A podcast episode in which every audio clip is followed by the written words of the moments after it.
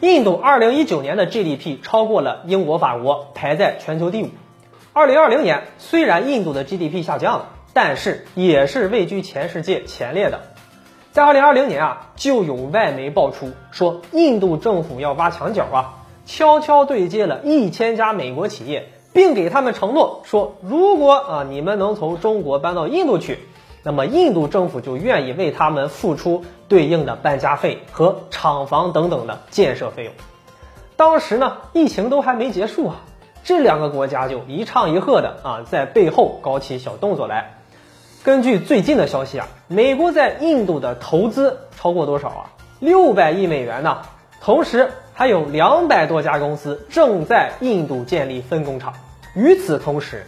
苹果的工厂搬迁计划也在如火如荼的进行着，但是前段时间看呢，苹果的代工厂伟创在印度的日子是不怎么好过的，因为劳动纠纷的问题啊，伟创印度工厂呢出现了严重的打砸事件呀，这就导致苹果十几亿美元的直接损失。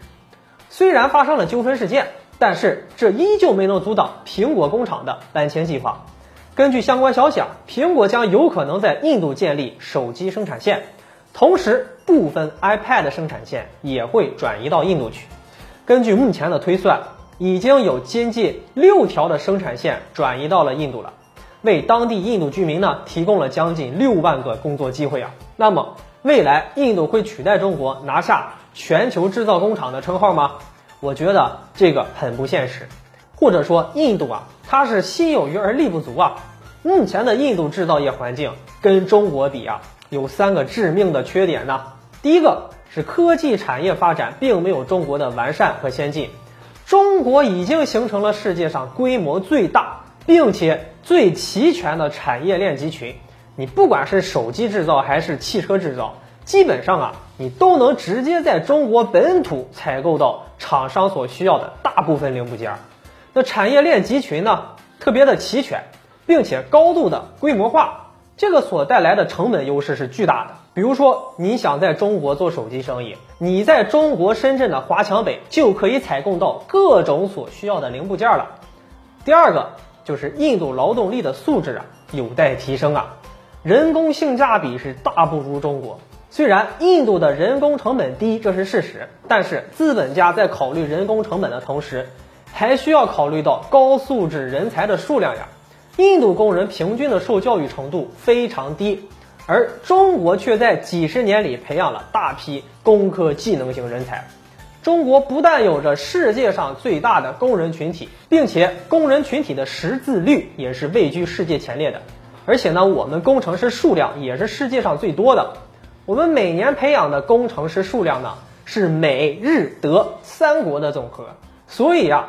虽然中国近几年人工成本开始上升了，但是整体的人工性价比仍然是位居世界前列的，这也是中国制造业不惧印度和东南亚挑战的底气。第三个，印度的卫生条件太差了，疫情它控制的不利啊。那之前呀，三星就是个例子，他本想着去印度呢，能够有一番作为，可惜啊，最后还是输给了现实，没想到最后连自己都给搭进去了。光靠恒河水和牛血牛尿是没有办法战胜新冠病毒的呀。印度它缺乏科学的疫情管控，就使得人群密集的劳动生产安全性大大降低，大量海外订单反而是从印度又转向回到了中国市场。那么中国因为疫情防控做得好啊，生产的供应量跟得上，所以啊会得到更多的机会。那么综上所述，硬实力才是关键，也就是。你产业链的整体实力，还有综合国力，在过去这么多年中，印度它都没能够建立起完整的产业链来和中国进行有效的竞争。如今，它又怎么可能在疫情当下实现对中国的挖墙脚呢？啊，这显然是不现实的。所以呀，我个人觉得呀，与其研究如何对中国挖墙脚，那还不如主动向中国提供一些帮助啊，那表达友好的态度，拉近和中国的关系。我们也是知恩图报的，这样才更有利于未来大家的共赢。好了，本期的节目就和大家聊到这里，我们下期节目再见。